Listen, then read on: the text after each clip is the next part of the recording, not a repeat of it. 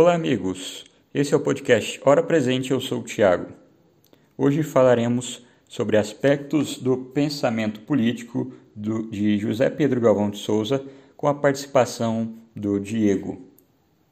Vamos iniciar. João Pedro Galvão de Souza.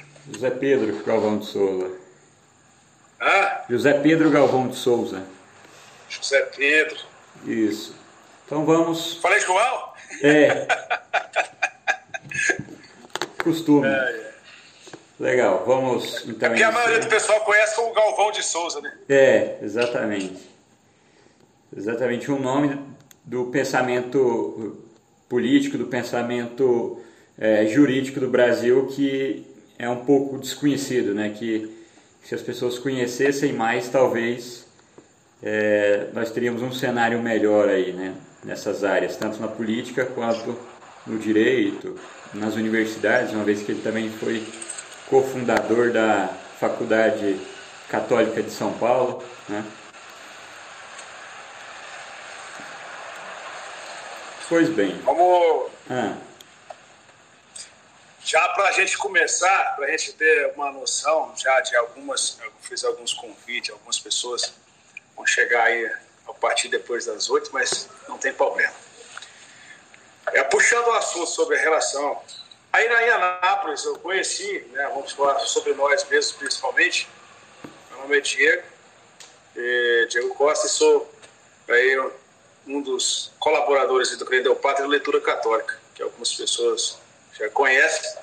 E eu conheci ele através aí da Capelinha Santa Maria da Vitória, de Anápolis. O Padre João Batista.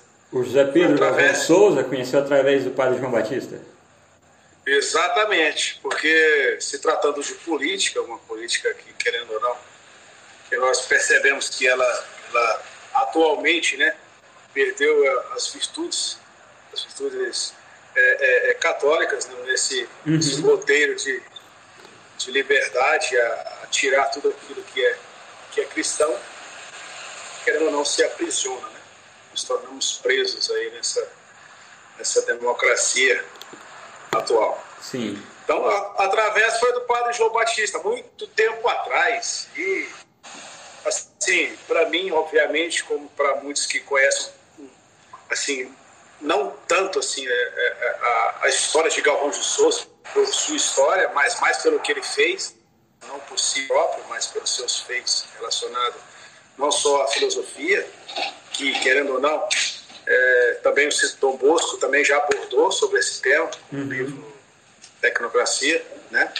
É, é, é então, assim, é, como jurista, a gente sabe que também teve essa, essa colocação também do Nogueira, que colocou no Centro Dom Bosco também algumas vezes, algumas colocações.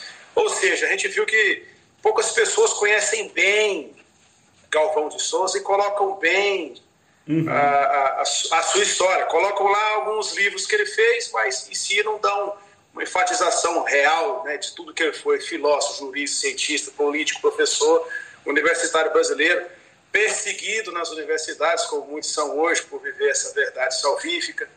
Então, assim, para a gente começar, é, até a própria. Se eu estiver enganado, foi numa. Foi na faculdade católica, não me lembro, não me recordo, Padre João Batista aí de Anápolis Santa Maria da Vitória foi a primeira vez que eu ouvi falar de Galvão de Souza. E, claro, me despertou uma, uma curiosidade por gostar de ler, mas na época eu não consegui ter muita, muita informação, até porque as informações que a gente tem são as mesmas das suas, dos seus livros, uhum. de algumas pessoas que ouviram falar, mas nada concreto. Claro.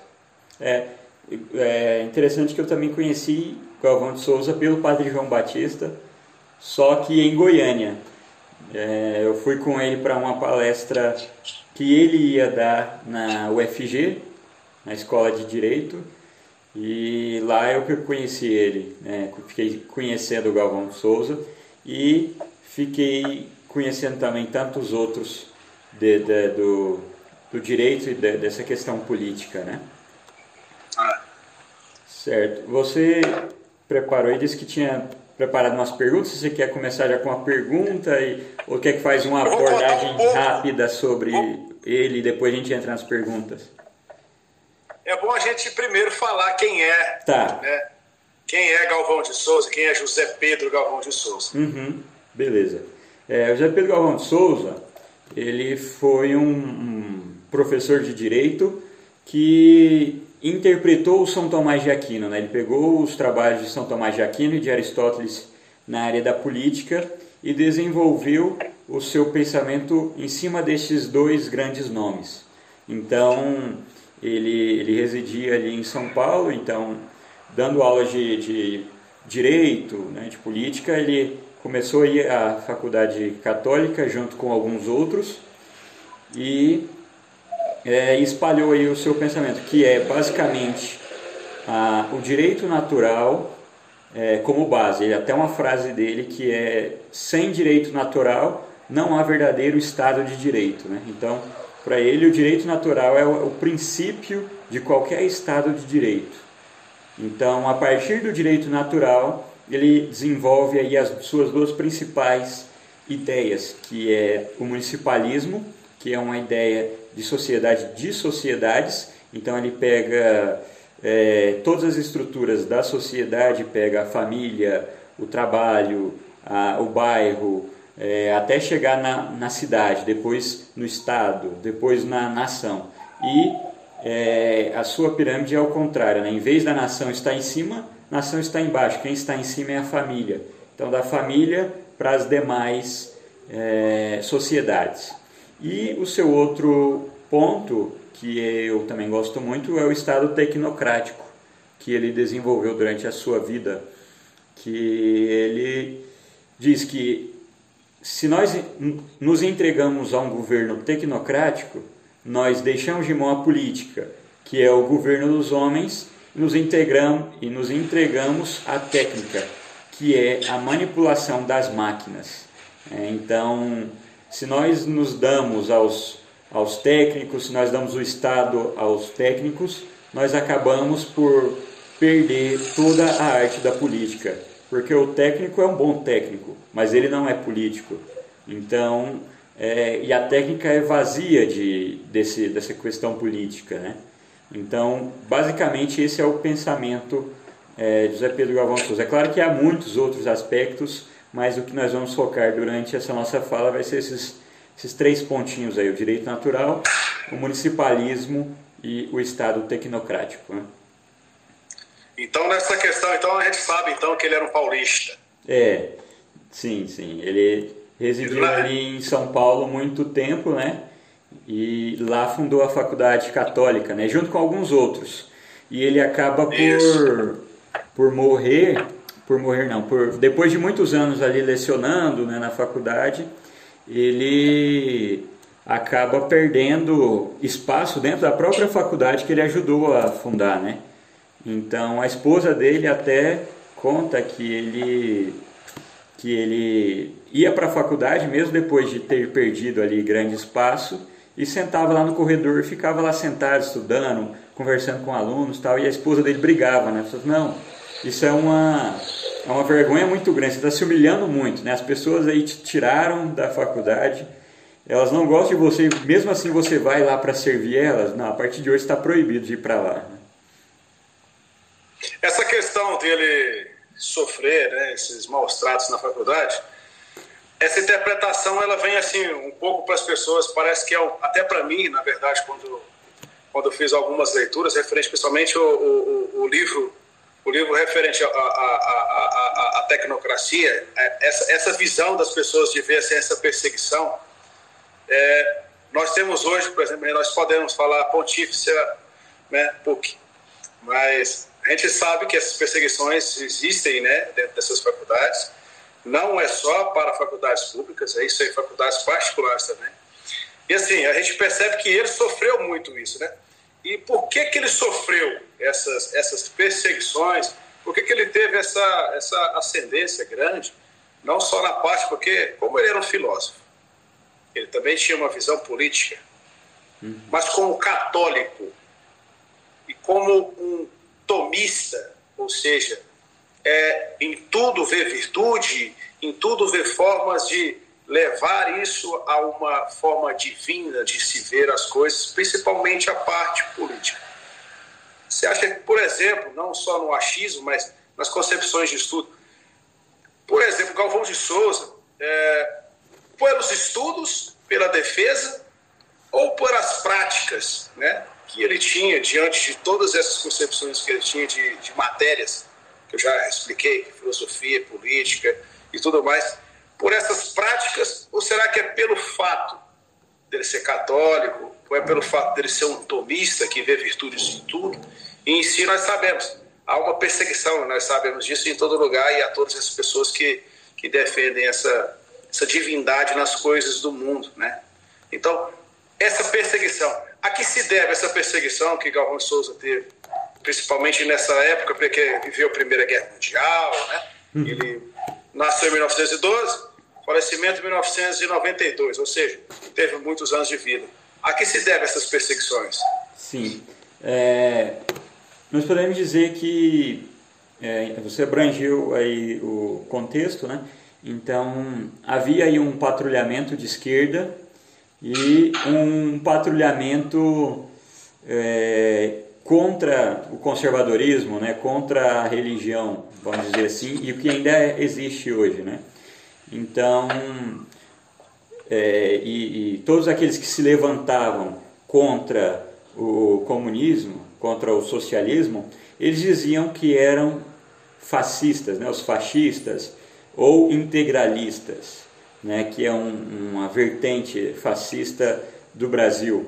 Então, essa perseguição se dá realmente a, a, a essa, essa fidelidade que ele teve a, a, ao pensamento é, de, de São Tomás de Aquino né, e ao seu pensamento político que era pautado é, justamente em Aristóteles e São Tomás de Aquino. Então, ele falava contra justamente o, o que tinha o que tinha grande relevo na época, né? Os do, as duas grandes escolas ideológicas e, de, e escolas políticas, né, que eram o fascismo e o, o, comunismo. Então, José Pedro Galvão de Souza vai na contramão desses dois e, e se dá aí a, a, essa, esse patrulhamento contra ele, né? Então ele foi chamado de fascista, integralista, né? Mas ao contrário, não tinha nada disso.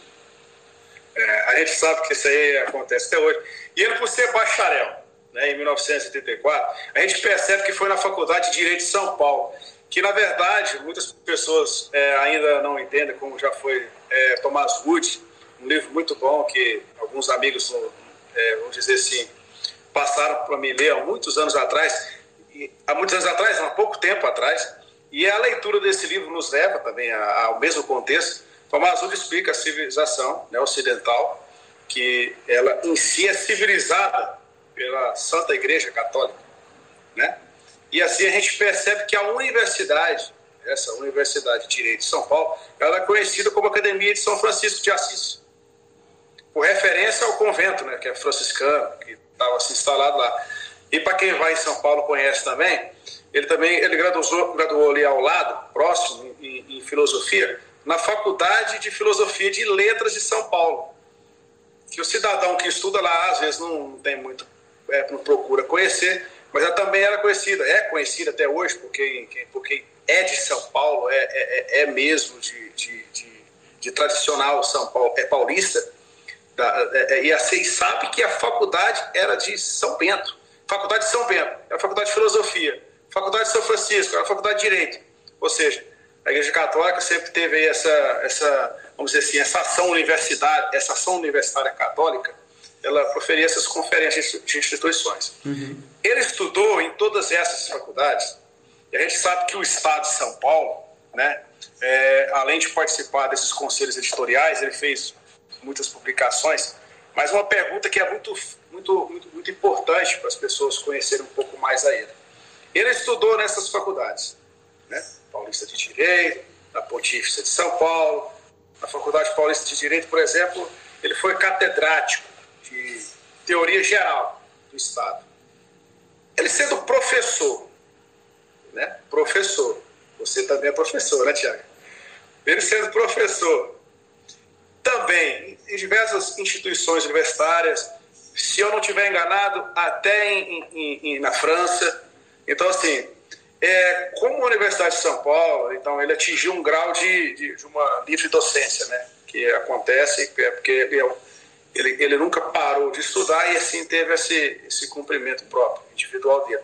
Mas ele foi professor visitante na França.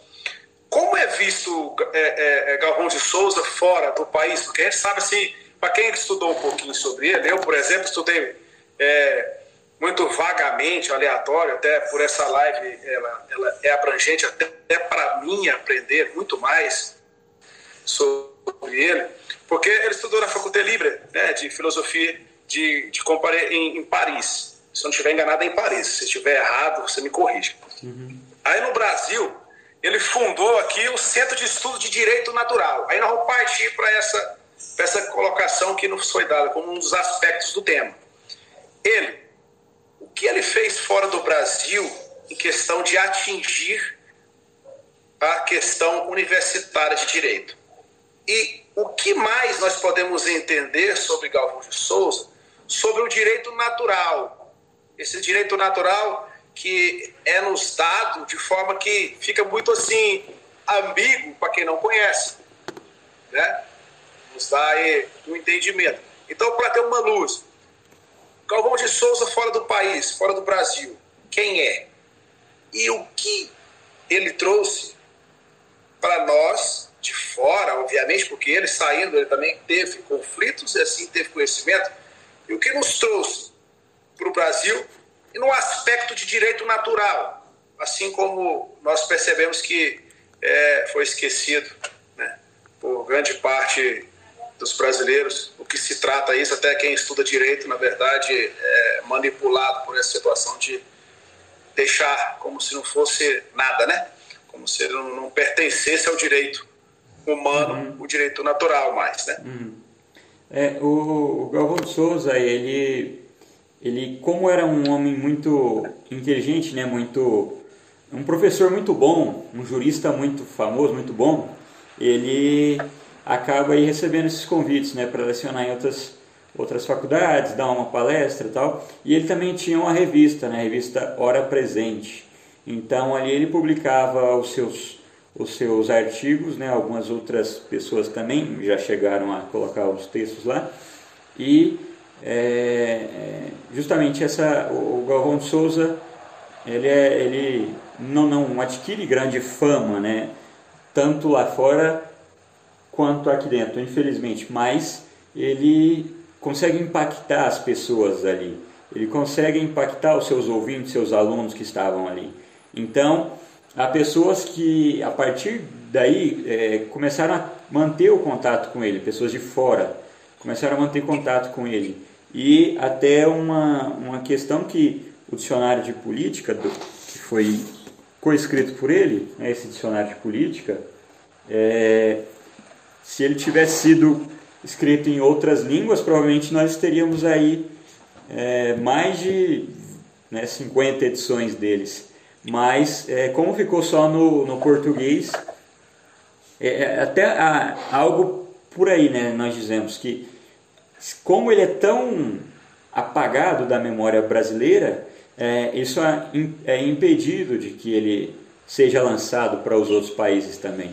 Então, é uma culpa nossa, né, na questão da memória dele, de passar a estudá-lo e assim levá-lo para as para as outras culturas.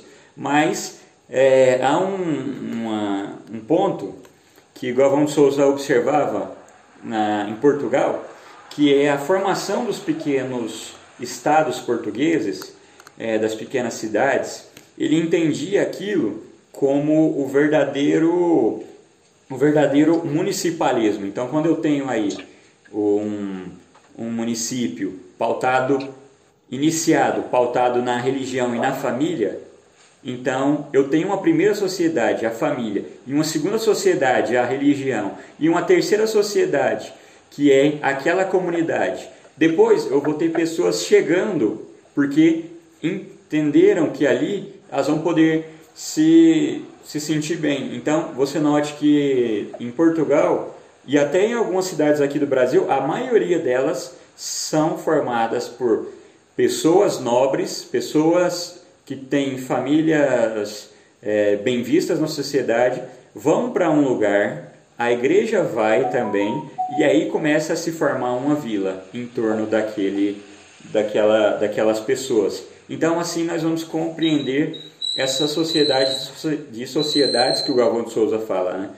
esse municipalismo. Então, quando eu compreendo as várias sociedades que podem existir dentro de uma cidade, é que inicia a, a defesa do direito natural. E aí que eu entro na segunda pergunta, né?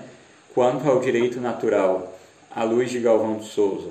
É, o, o Galvão de Souza, como eu já disse, ele dizia que sem direito natural não há verdadeira Estado de Direito. Né? Isso ele fala por quê? Porque o Jean Batista Vico, ele dizia que os romanos tinham uma frase que era ubi societas ibi ius, que quer dizer, sem direito é, não há sociedade. Por quê? Porque, segundo eles, direito, justiça, vinha da palavra justitia, vinha de ius. E ius é a vontade de Júpiter, que é Júpiter. Então, direito, justiça, é aquilo que vem da vontade de Júpiter, ou seja, de Deus, que para os romanos era o Deus, o Júpiter. Né? Então, o direito, a justiça, não é nada mais do que cumprir a vontade de Deus. Ah, então esse é o direito da igreja. Não, esse é o direito da sociedade. Esse é o direito natural. O direito natural é aquilo que nós, enquanto seres humanos, é, vivemos bem. O que é viver bem? É viver o direito natural. Então, é não encerrar uma vida, é preservar a vida né, em, em todas as suas fases, desde a fase intrauterina até lá quando estiver idoso. É, então, é, não matar, dar dignidade é, de vida aos outros, é, a moral, porque a moral também está dentro do, do direito natural, dentro dessa vontade de Júpiter, né? dentro dessa vontade de Deus. Entendam que eu falo Júpiter aqui por causa da questão latina, não porque eu acredito que Júpiter seja o Deus. Tá? Então, é, nessa questão de ius, né? ius que é a vontade de Júpiter, ius, justitia, Júpiter. É, esses, esses 80 anos de vida dele, né, a gente abarca aí é, desde a Primeira Guerra Mundial. E, por incrível que seja, é, até o fim da União Soviética, ele viveu plenamente aí no século XX, ele viveu todas essas todos esses problemas, essas, essas crises, essas, essas revoluções, todas essas guerras, né?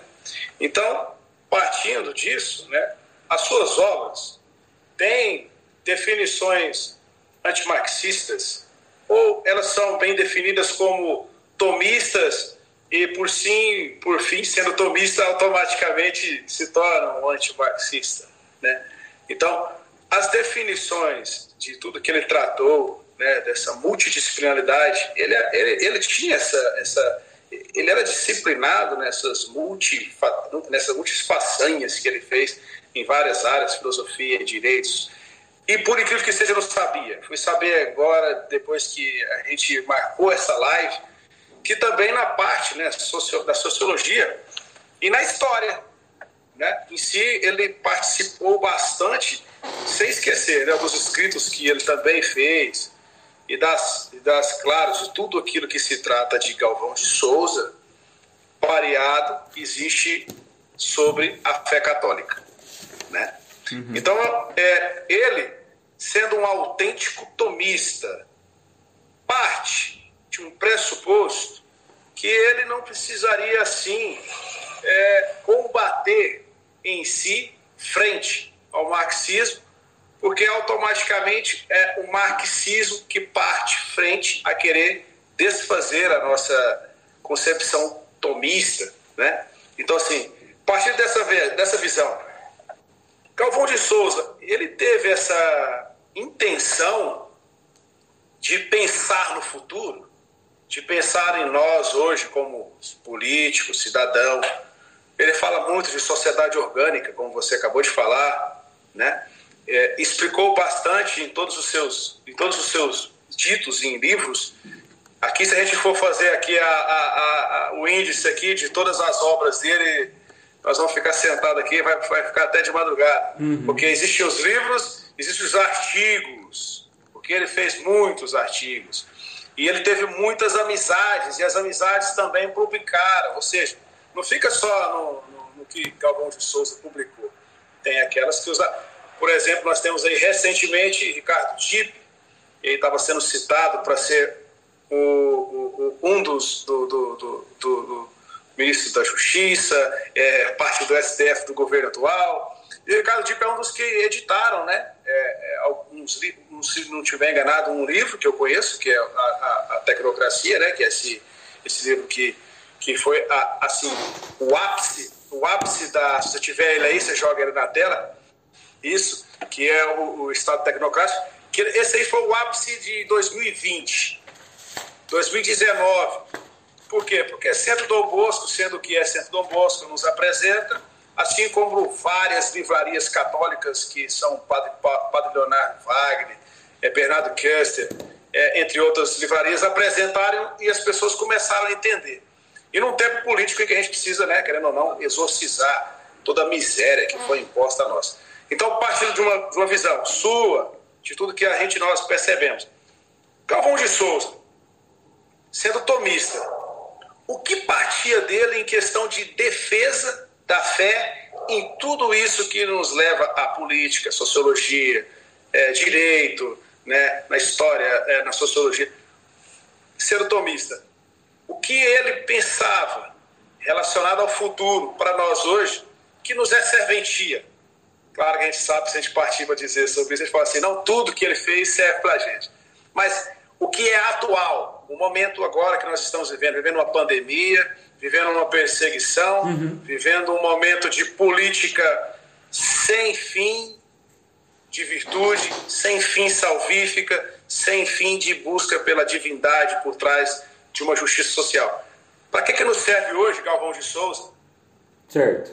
É, você falou aí, tocou no ponto da da, da sociedade orgânica, né, que eu tinha começado a falar, é, a sociedade orgânica é o principal ponto para entendermos o pensamento político né, de Galvão de Souza. É uma, uma concepção de sociedade orgânica é, segundo a qual a causa material da sociedade não é constituída por indivíduos soltos, é, sem nenhum vínculo, ou seja, tem indivíduos, um, mora aqui, outro mora ali, tal, tal. Não. Isso não, não. É, e também numa sociedade organicista. Né? Então é o que eu falava antes, sociedade de sociedades. É, e na questão que você falou, né? Do, de se havia aí uma, um, escrito contra o marxismo. Né? Então, o Galvão de Souza ele até se concentra em escrever a iniciação à teoria do Estado, né? que é o, o, marco do seu pensamento, né? e esse outro, política e teoria do Estado. Né? Então, nesses dois, o que, que ele faz? Ó, nós vamos pegar aqui, sentar a sociedade, é, a teoria de Estado que nós queremos. Como é que é? É assim, ó, com o... É, é tem até uma frase do Alexandre Herculano que eu separei aqui, que eu gostaria de, de falar, que aí dá, dá para entender. Representavam eles de modo verdadeiro e eficaz a variedade contra a unidade, a irradiação da vida política contra a centralização, a resistência organizada e real da fraqueza contra a força, resistência que a irreflexão ou a hipocrisia dos tempos modernos confiou à solene mentira das garantias individuais, ao isolamento do fraco diante do forte ao cidadão e não aos cidadãos, ao direito indefeso e não ao direito armado. Então, o que, que é essa teoria do Estado do Galvão de Souza? É você, pautado aí pelo direito natural, você vai começar a organizar, como eu disse aí, a sociedade, a concepção de sociedade orgânica. Então, eu tenho aqui uma sociedade e outra e outra e outra. Quem é que deve ter a palavra final sobre a pequena sociedade é a União? É o Estado? É o município? Não, é a própria sociedade. O, a, o Estado ele deve é, manter a ordem, ele deve manter a, a, a, boa convivência. O Estado não é quem tutela se nós podemos fazer, ó, oh, isso que vocês estão fazendo é legal, pode continuar. Não, isso que vocês estão fazendo, não, não é legal, então vamos parar. Né? Então, essa reflexão a partir do que, que está acontecendo, o Estado olha e fala, oh, legal, então agora nós vamos manter isso aí. Como é que a gente vai manter? Preservando, protegendo, se for uma boa tradição. Ao contrário do que acontece hoje, é o, extra, o Estado quem manda. Ah, vocês têm que fazer isso. Vocês não podem fazer aquilo. Vocês têm que fazer isso. É, então, é uma diferença nesse pensamento político do Galvão Souza. E que é, as constantes interferências da ONU, do FMI, é, aquela infeliz frase de que soluções globais, problemas globais, é, necessitam de soluções globais, é, é infeliz e seria rechaçada no mesmo momento pelo Galvão de Souza, porque o problema ele deve ser resolvido na sociedade. A própria sociedade é que deve se organizar e resolvê-lo. As interferências internacionais sobre uma pequena sociedade, elas advêm da técnica, o que nós falamos, o Estado tecnocrático. Então, se eu tenho um, um organismo técnico como a OMS, eles vão dizer o que? Olha, precisamos ficar é, presos em casa até que o último caso de coronavírus seja solucionado. A OMS, por quê? Porque ela é a organização técnica da saúde que tem por fim objetivo proteger vidas, que tem como fim objetivo é, a manutenção da saúde. Agora, a técnica é vazia da política e a política que é a arte do governo das pessoas. Então, o que é que nós temos que entender? É que apesar das indicações da OMS, apesar das indicações, quem deve decidir isso são os políticos, são os estadistas. Por quê? Porque nós não vivemos só da saúde. Há muitas outras, muitos outros aspectos quanto ao, ao, ao Brasil, ao mundo hoje. Aí você pode dizer, ah, mas sem saúde é, nós vamos morrer, nós vamos. Não, ao contrário, né? Essa concepção é claro, obviamente, se nós não protegermos a saúde, tudo vai se acabar. Mas, se nós ficarmos alheio às outras questões, então nós é, teremos uma crise de, de modo diferente. E essa é a função do político. O político deve pegar essa realidade de crise, deve pegar as orientações da técnica e deve pegar a realidade que ele conhece. Ele governa aquela realidade. Ele, ele que conhece, o prefeito é que conhece o bairro, a cidade. O presidente, eu não sei se existe ainda isso mais, é presidente da associação de bairros, dos bairros aí. Não sei se existe isso mais, mas ele é que conhece aquele bairro. Os vereadores é que conhecem o bairro. Então, eles devem levar ao prefeito e o prefeito tomar uma solução. Né? Não é uma organização internacional que deve vir e falar, olha, daqui para frente tal. É, isso é um desrespeito à soberania é, do país, de qualquer país que, que seja obrigado a seguir essas recomendações. E um Congresso que aceite essa, essas imposições é um Congresso que não, não entende de direito e muito menos de política. Então eu vi aí que tinham feito uma lei que daria a punição a todos os governantes que não seguissem as ordens da OMS. Então, veja que absurdo. Se a OMS daqui para frente dizer que, como ela disse, a questão do aborto aí, que é uma, uma, questão de saúde, então a partir de amanhã as mães que estão grávidas durante a pandemia devem se dirigir aos hospitais municipais para que abortem os seus filhos e está tudo bem, conforme o direito e as leis. Não, nós sabemos que não está bem. O que é que nos fala que está errado? É a religião? Antes da religião, é o direito natural. Ora, por causa de uma pandemia que é externa, que é fora do que eu estou vivendo, eu devo tirar o meu filho, eu devo abortar o meu filho? Então, isso em outra questão. Se a partir de amanhã a OMS lançasse uma nota dizendo, olha, o grupo de risco ele é mais vulnerável ao, ao Covid-19. Então, a partir de amanhã, os, as pessoas que têm mais de 60 anos devem ser presas e as que têm mais 70 executadas. e nós vamos seguir isso dizendo muito bem, o OMS tem razão, nós vamos defender a empatia, né? aquelas frases é, chatas. O cata velho? É, o cata velho? Exatamente, e isso é um absurdo, né? porque é, isso é uma lei internacional, isso é uma, é uma agência, é um, uma instituição técnica e não uma instituição política. Uma instituição técnica. E os técnicos, eles manipulam máquinas. Os políticos governam pessoas. E isso é uma arte. É, na questão, agora, em outro ponto, é o cerceamento dos direitos é, durante essa pandemia. Então, você vê governadores, prefeitos obrigando o uso de máscaras, proibindo sair de casa, é, obrigando o fechamento do comércio, e na questão do direito natural, do direito individual de cada pessoa, isso é um crime, né? isso é um cerceamento de direitos. Eu não, é, na Constituição diz que ninguém é obrigado a nada a não ser em virtude da lei. E o decreto não é uma lei. Né? O decreto é algo que vai servir para regular uh, a sociedade durante algum tempo, mas que fica abaixo da lei, que fica abaixo da Constituição e a Constituição nós entendemos que deve ser submetida ao direito natural.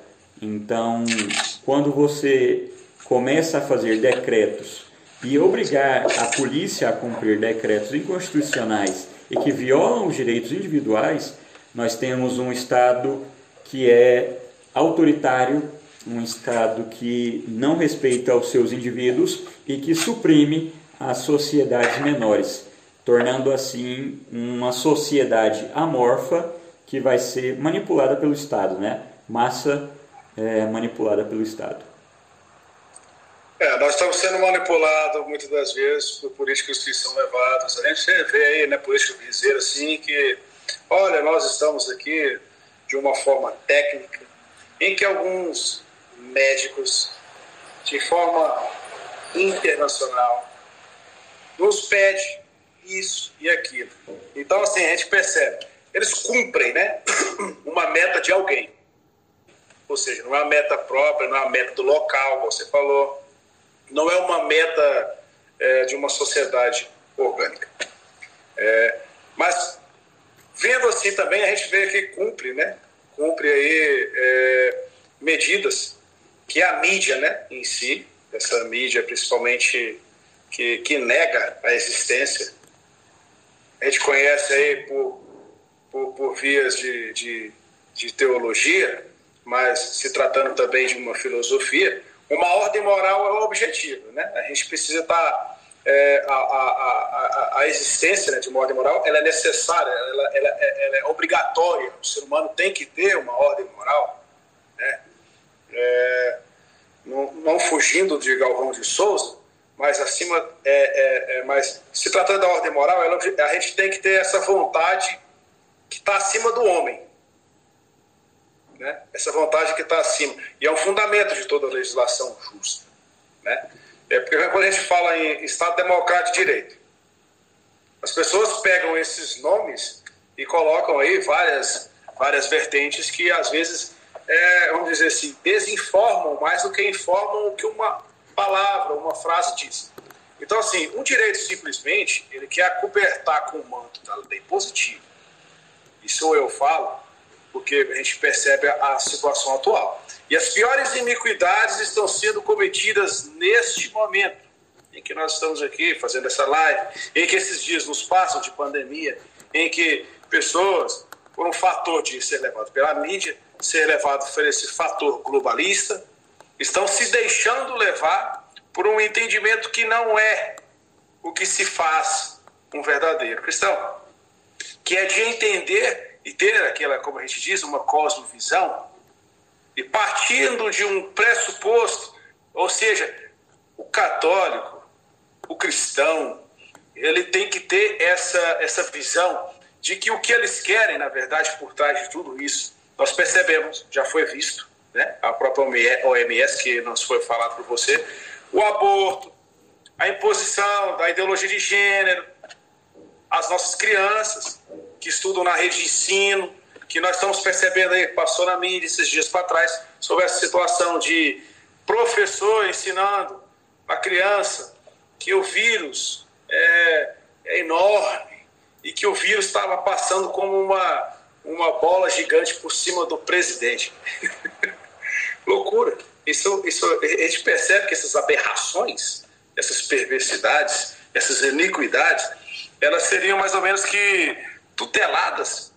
Elas são tuteladas, a gente percebe, está na nítido em, em, no nosso cotidiano. Está tutelado por um Estado democrático de direito. Então, partindo para Galvão de Souza.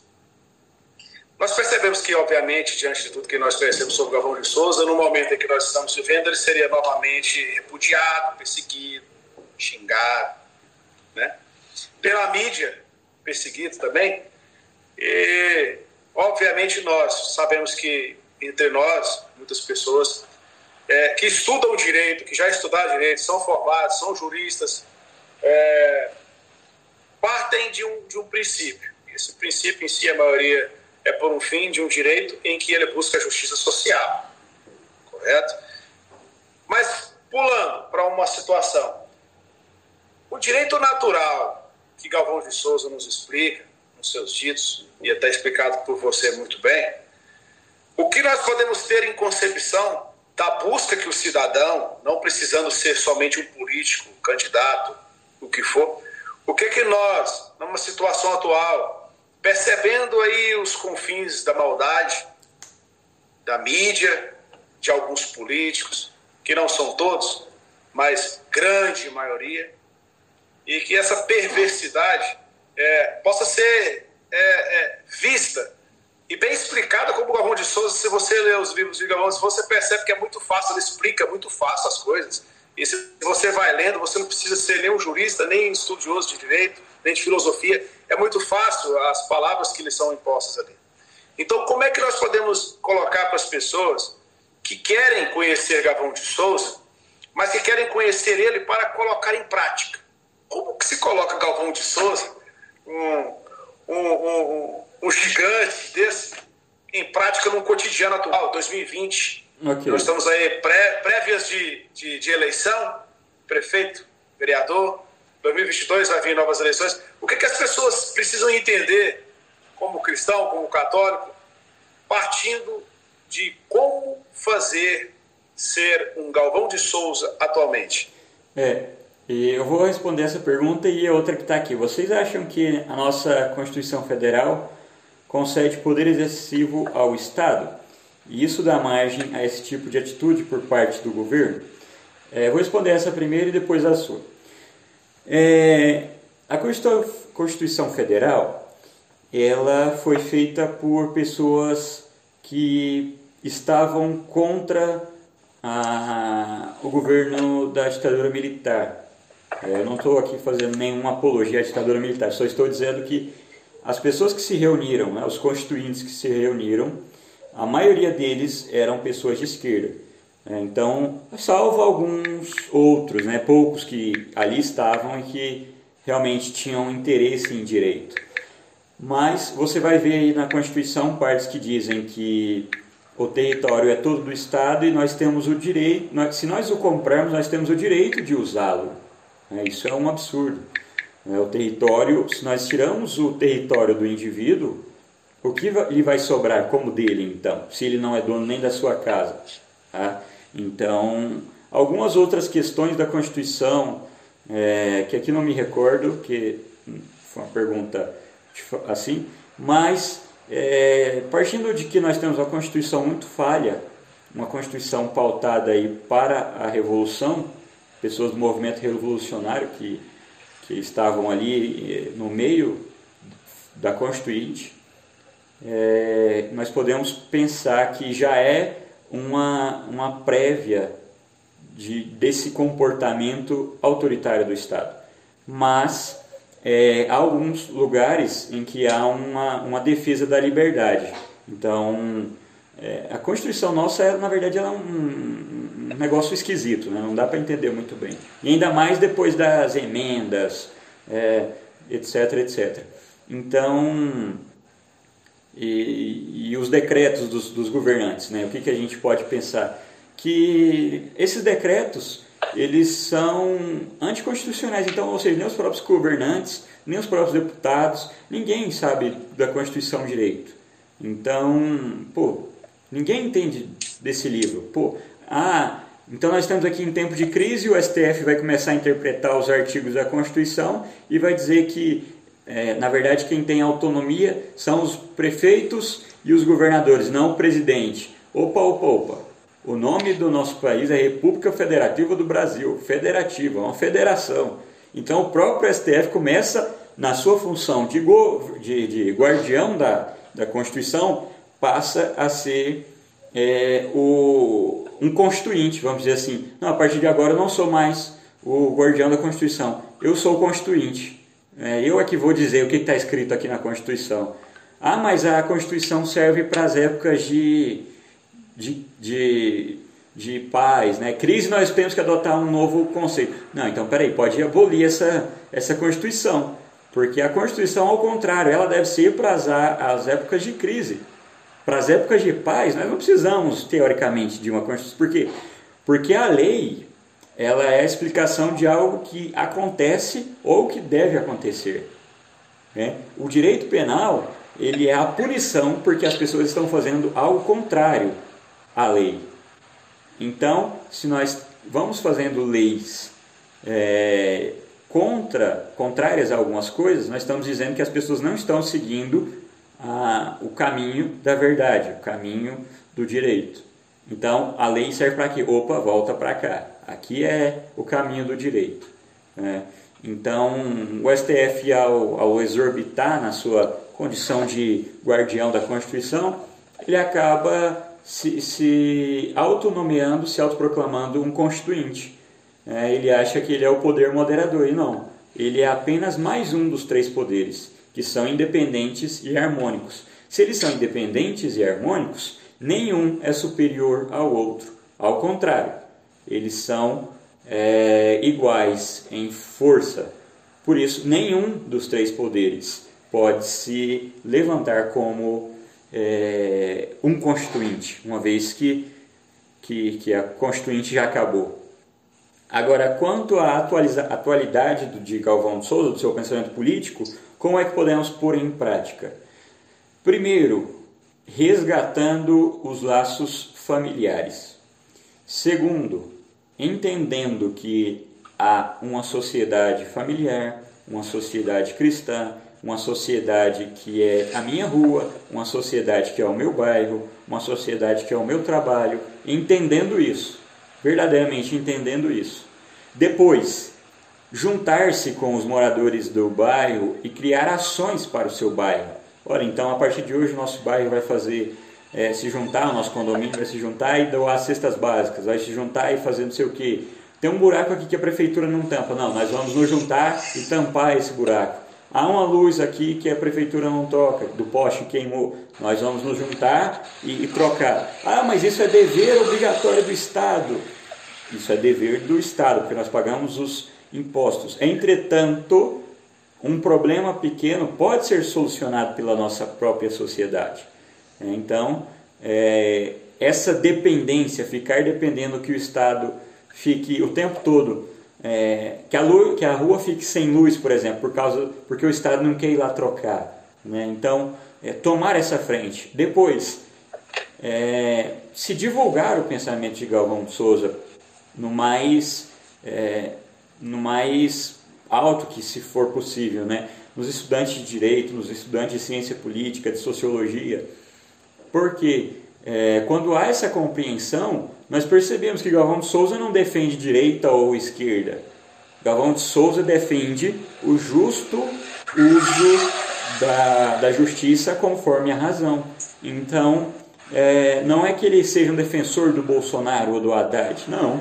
Ele é defensor da sociedade e das sociedades.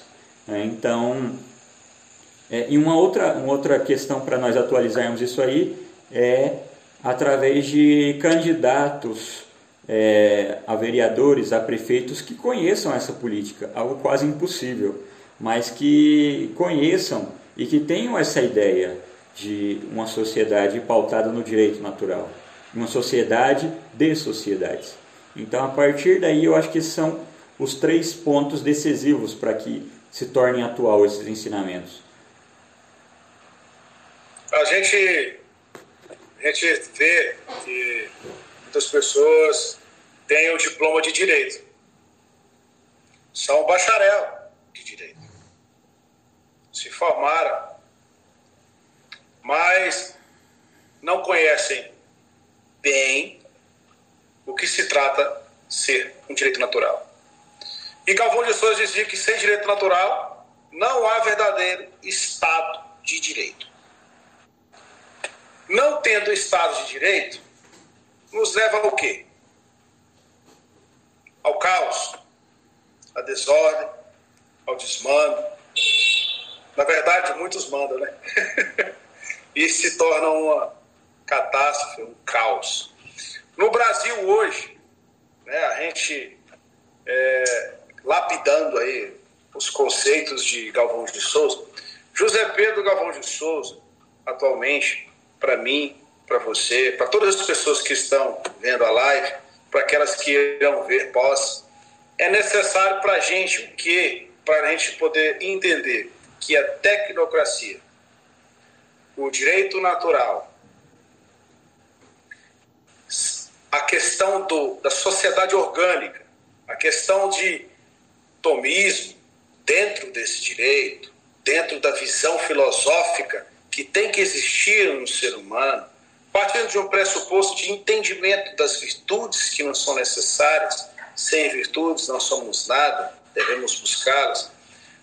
Vendo Galvão de Souza em toda a sua história, é, principalmente no seu combate, que deve ter sido na sua adolescência, deve ter sido um inferno, porque vendo a sua mentalidade ser acima daquelas pessoas que vão, viviam com ele, numa forma de dizer acima, por quê?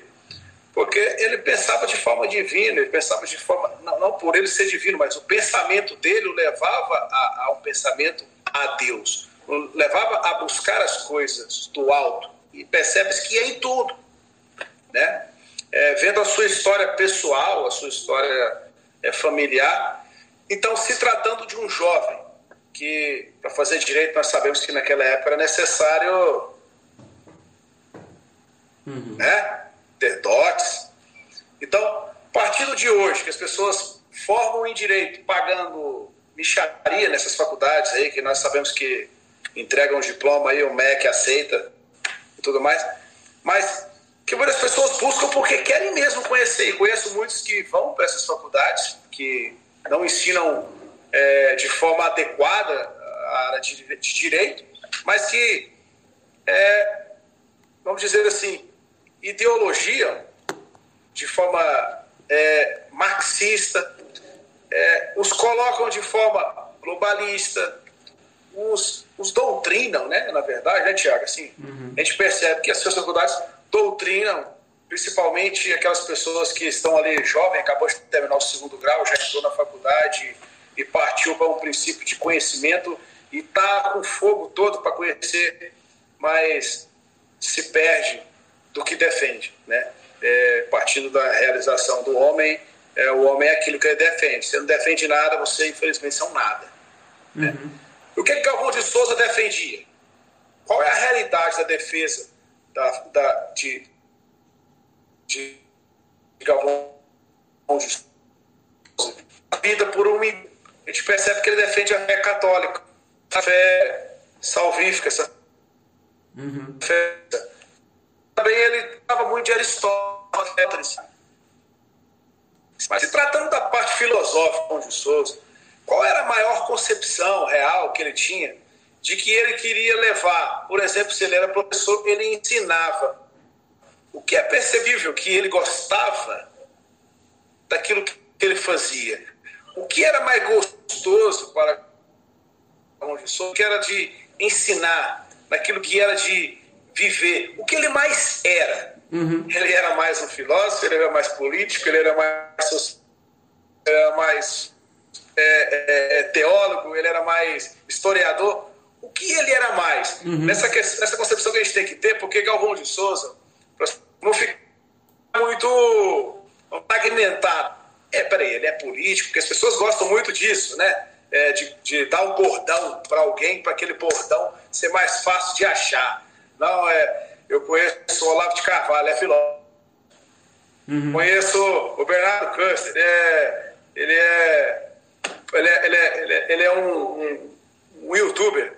Eu conheço o Thiago Lima, ele é professor de latim. Conheço, então, assim, as pessoas gostam de um bordão.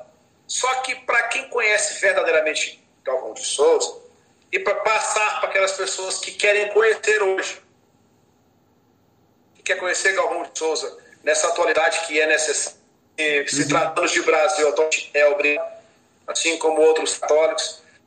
O que hoje nós podemos ver que é necessário para entender quem é Galvão de Souza e como é que nós podemos entender bem que ele queria, aonde ele queria chegar, uhum. o que ele realmente queria, o que era dele doado, ele queria chegar aonde toda doação de estudo, de ensinamento, uhum. de um caminho que foi difícil, o que no Galvão de Souza quer nos levar para onde? Certo. Qual é o caminho que Galvão de Souza quer, quer José Pedro quer nos levar? Certo. É, essa, essa pergunta aí eu vou responder bem rapidamente, porque faltam aí três minutos para o fim dessa live.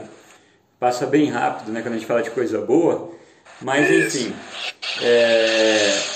o Galvão de Souza, ele é, ele, ele é isso tudo. É filósofo, é político, é religioso, é jurista, é, ele pode isso tudo. Mas eu diria que se fôssemos para nós rotulá-lo, é, eu diria que um, um filósofo, um filósofo, porque ele, ele consegue pegar aí os ensinamentos do, do Aristóteles, do, do São Tomás, etc., e transformar tudo isso aplicado na política. Então eu acho que ele pode ser tido como filósofo. E ele nos quer levar justamente para essa sociedade é, de direito para essa sociedade para essa sociedade de onde nós podemos através das nossas é, dos nossos trabalhos nossos afazeres nós podemos chegar à, à contemplação de Deus porque a justiça é isso a justiça é o homem se tornar justo é o homem se tornar um, uma pessoa justa e o, o, a política serve para isso é a arte de conduzir essas pessoas a, a justiça, de, não de conduzir, de, digo melhor, de mantê-las na justiça. É, então, eu acho que, que assim fica bom. É, nós temos aí um minuto de live e eu gostaria de indicar aqui os livros que eu já mostrei: Política e Teoria do Estado. É, o Estado mostra mais de perto, mostra mais de perto, Thiago. Mostra mais de perto aí. O Estado Tecnocrático. Isso. Iniciação à teoria do Estado. E o último, que eu acho que é obrigatório de todos que fazem direito, que estudam direito ou que querem se meter em política, que é o dicionário de política. Tá? Então esses aí, há tantos outros aí, mas eu, eu indico esses aí para começo. Faltando então, aí 20 segundos. Para nós dizermos quem é Galvão de Souza. Oi? Uma frase definir Galvão de Souza, José Pedro Galvão de Souza. Sem direito natural, não há verdadeiro Estado de Direito. Não defini-lo, mas definir o seu pensamento. Isso aí. É uma frase que, se eu não estiver enganado, essa frase foi uma frase do